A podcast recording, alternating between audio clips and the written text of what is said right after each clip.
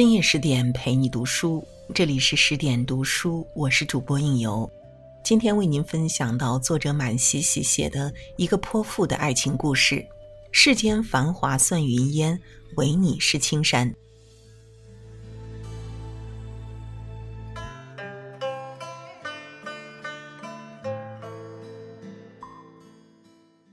清康熙三年，明记柳如是亡故不久。京城铁狮子胡同也举办了一场丧礼。风雪呼啸中，送葬的队伍敲锣打鼓，路过闹市和荒野，跟在最后面的是个中年男人，失魂落魄，抱着一块牌位，被人搀扶着，深深浅浅踩在雪地里。到了长凤寺，僧侣们早已等候多时。恭敬地将牌位迎进新建的阁楼里，小心供奉起来。那个男人默然立在寺外，白雪沾满衣帽，神色凄惶，见者动容。他叫龚孝生，因为投降过两次，为世人所不齿。寺庙里的牌位是他的妻子，既叫顾恒波，是名震秦淮的梅楼主人。也叫徐善池，是朝廷册封的诰命夫人。身为秦淮八艳之一，她更是其中最有风情也最泼辣的一个。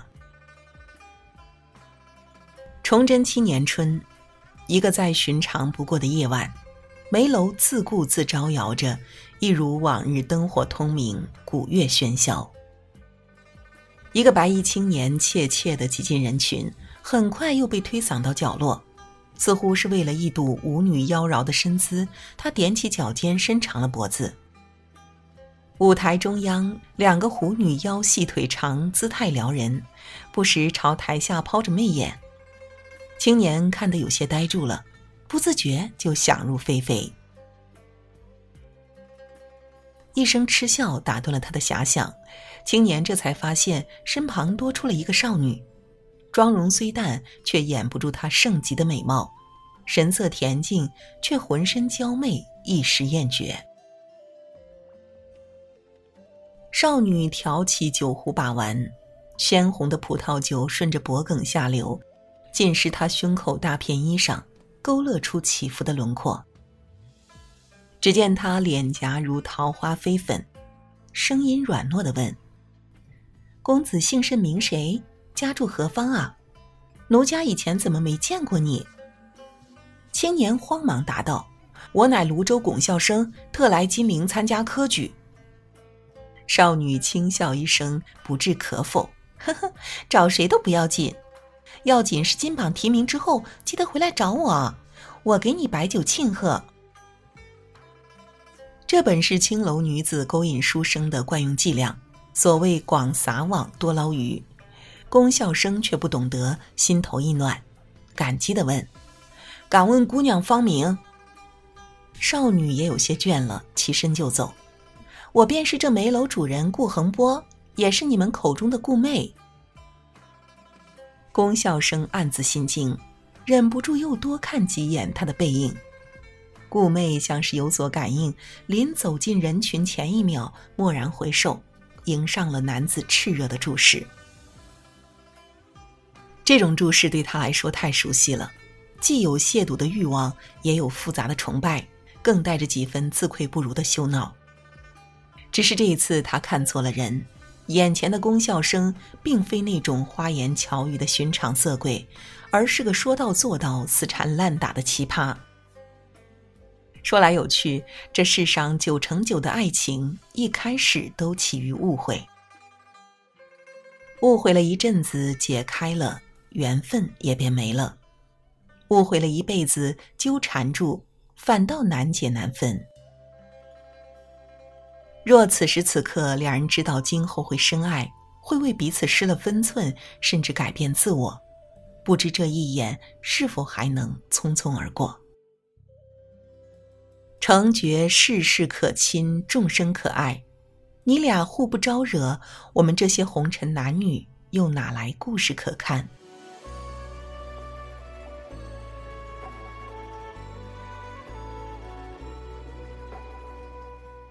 崇祯七年秋，龚孝生考中了进士，朝廷让他去湖北做县令。他的第一反应不是惊喜，而是终于能理直气壮地再去梅楼会一会那个骄傲的少女了。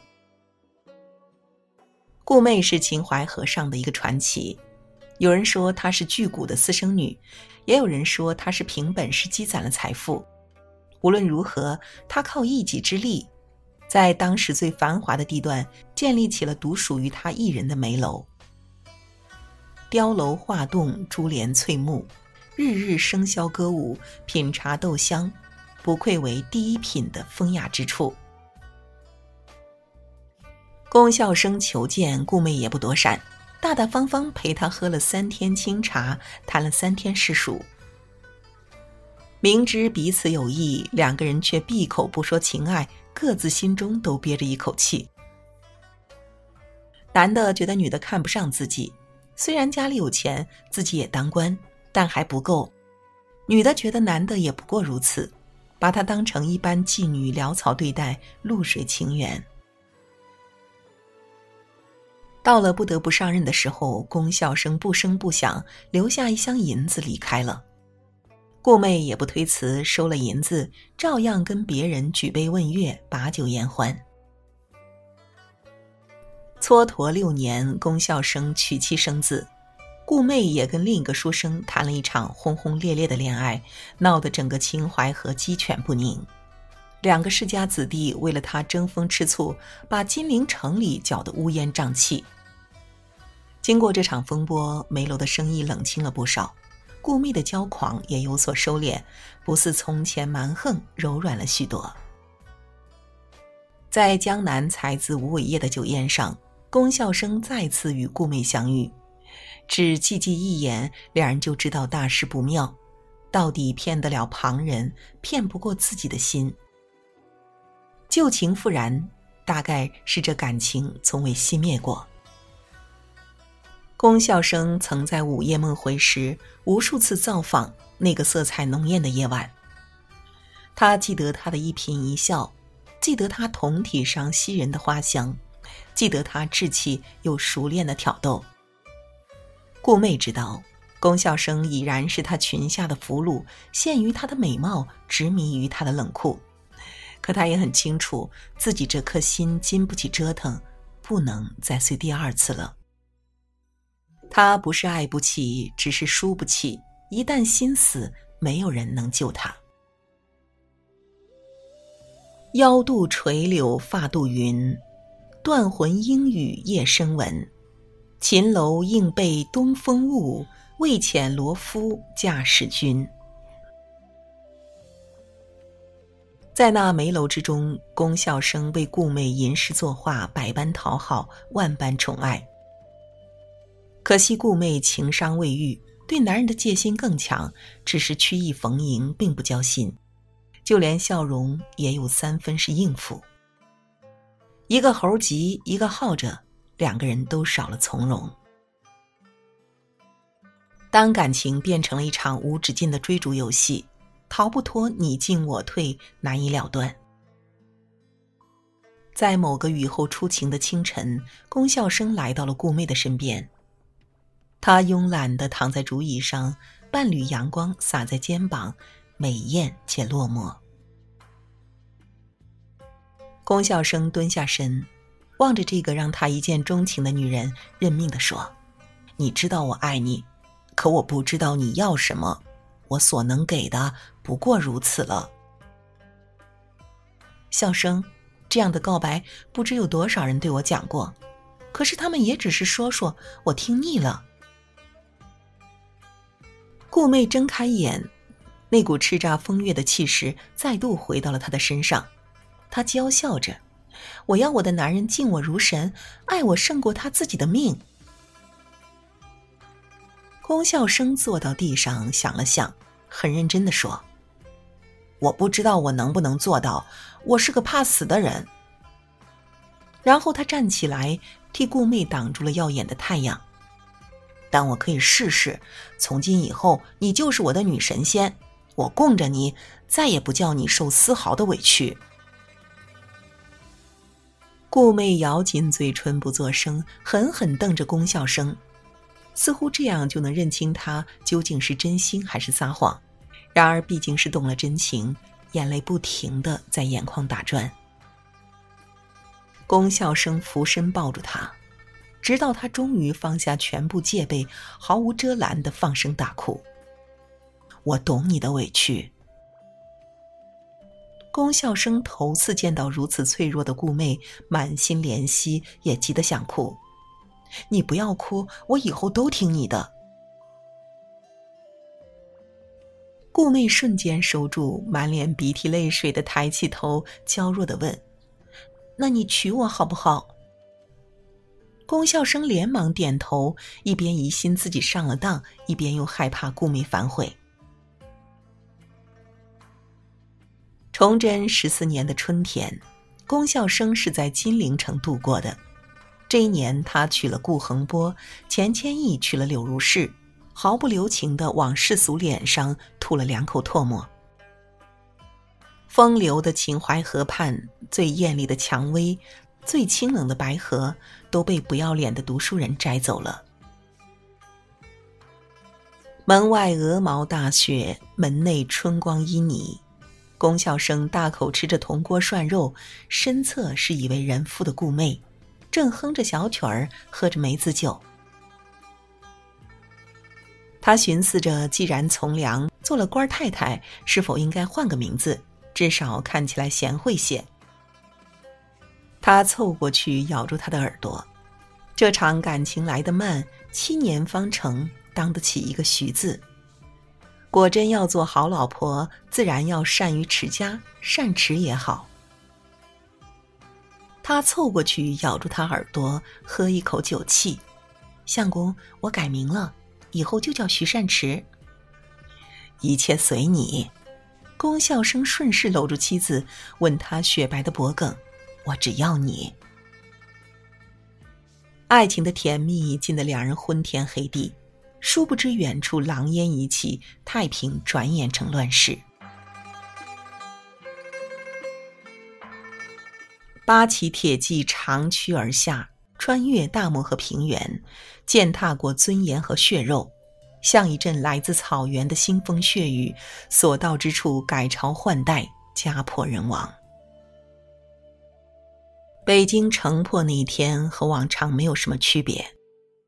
一样的饥寒交迫，炮火轰鸣。只是这次没有皇上上吊，李自成早就跑远了。龚笑生和顾妹躲在枯井里，外面喊杀声一阵压过一阵，撕心裂肺的惨叫不时传来。顾妹若无其事的编着一个绳结，对外面地狱似的声响恍若未闻。他本是有机会逃脱的。他不像龚孝生，为了劝诫皇帝，反被诬陷，在天牢关了一个多月，再放出来的时候，大名基本也就没有了。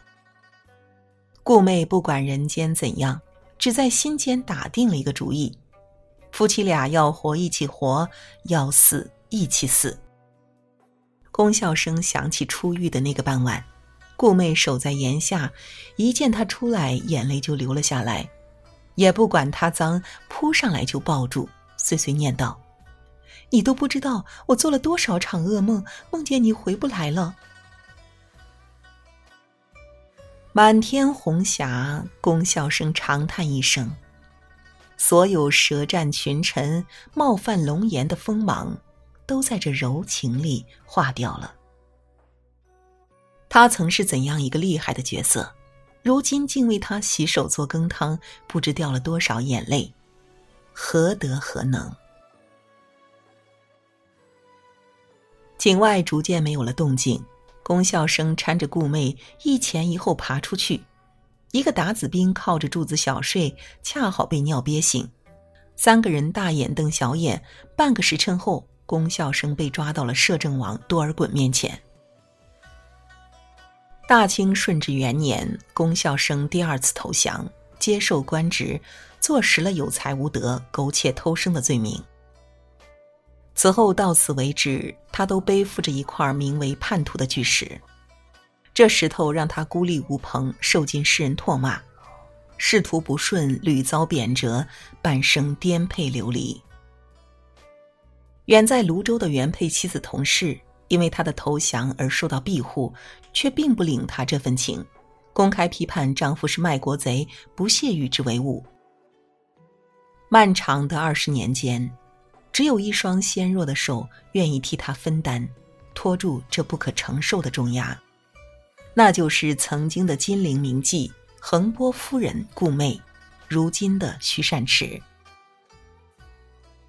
龚孝生被贬去广州，他就陪着去广州；龚孝生被降职去管菜园子，他也毫无怨言的跟随。酷暑寒冬，甘之如饴。直到熬至玄烨登基，改元康熙，龚孝生的苦日子才到头。他做了尚书，官至从一品，终于扬眉吐气。朝廷想册封他的妻子，以示尊贵。但远方的童夫人号称已受过明朝两次册封，拒不接受清朝封号。为免朝廷颜面扫地，连累丈夫，顾媚站了出来，接下了这个一品诰命的赏赐。这时的顾媚贵为尚书夫人，却在常年的流离中染上了顽疾，药事无效。也因此，顾媚终此一生没能生下子嗣。生命中最后两年，他恢复了张扬恣意的本性，穿梭在豪门宴会，斗酒唱曲，风姿依旧，艳丽无人能匹，替丈夫打点上下的人脉，疏通关系。烂醉如泥的时候，他躺在龚孝生怀里，像只撒娇的猫说：“活着真有趣啊！我要是没病没灾的，该多好啊！”龚孝生心痛难状，岔开了话题：“你瞧你整日这样，哪有个一品夫人的做派？”顾媚嗤笑道：“那我这样，你爱是不爱？”“爱。”龚笑生拉下幕帘，挡住夕阳刺眼的光。“我啊，生是你的人，死是你的鬼。”康熙三年，顾恒波一病不起，病榻之前，她叫众人散去，只留下丈夫一人。他开口叫了句“相公”，龚笑生就哭得一塌糊涂。他撑着笑容说：“这么大的人，怎么还是喜欢哭？”龚笑生趴在床沿，几乎是哀嚎：“你走了，我怎么活？往后的日子没有你。”我怎么能熬得住呢？顾媚想给他擦眼泪，却已经抬不起手。他还是笑着，慢慢的说：“我有三件事要交代，你只许听，不许说话。第一件，泸州的童姐姐，你不要怨她，她养着爹娘，养着孩子，支撑着家族，但很多事情上她并没有错。”你要去认错，求她原谅。第二件，我走后，你再娶几个女人，争风吃醋，家里也热闹些，免你平日寂寞。第三件，日后在朝廷里做事，得过且过就好，为他们卖命，不值得。你呀，要保全自己，你要长命百岁。龚孝生握住顾媚的手，悲痛欲绝。我什么都不要，我只要你。在生命结束的刹那，她目不转睛的望着她的男人，就像多年前梅楼里的那个对视。一眼就生根，一眼就一生。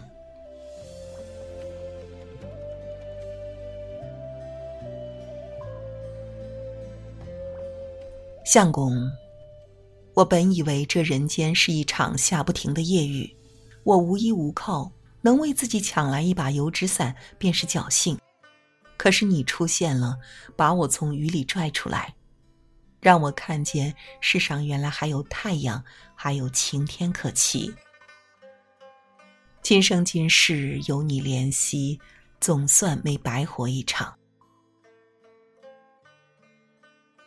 康熙三年冬，顾恒波病逝，葬入长凤寺，丧仪奢侈，极尽哀荣。京城及江南文人雅士自发悼念者众多。九年后，龚孝生去世，亦葬入长凤寺。横波爱情故事到此为止。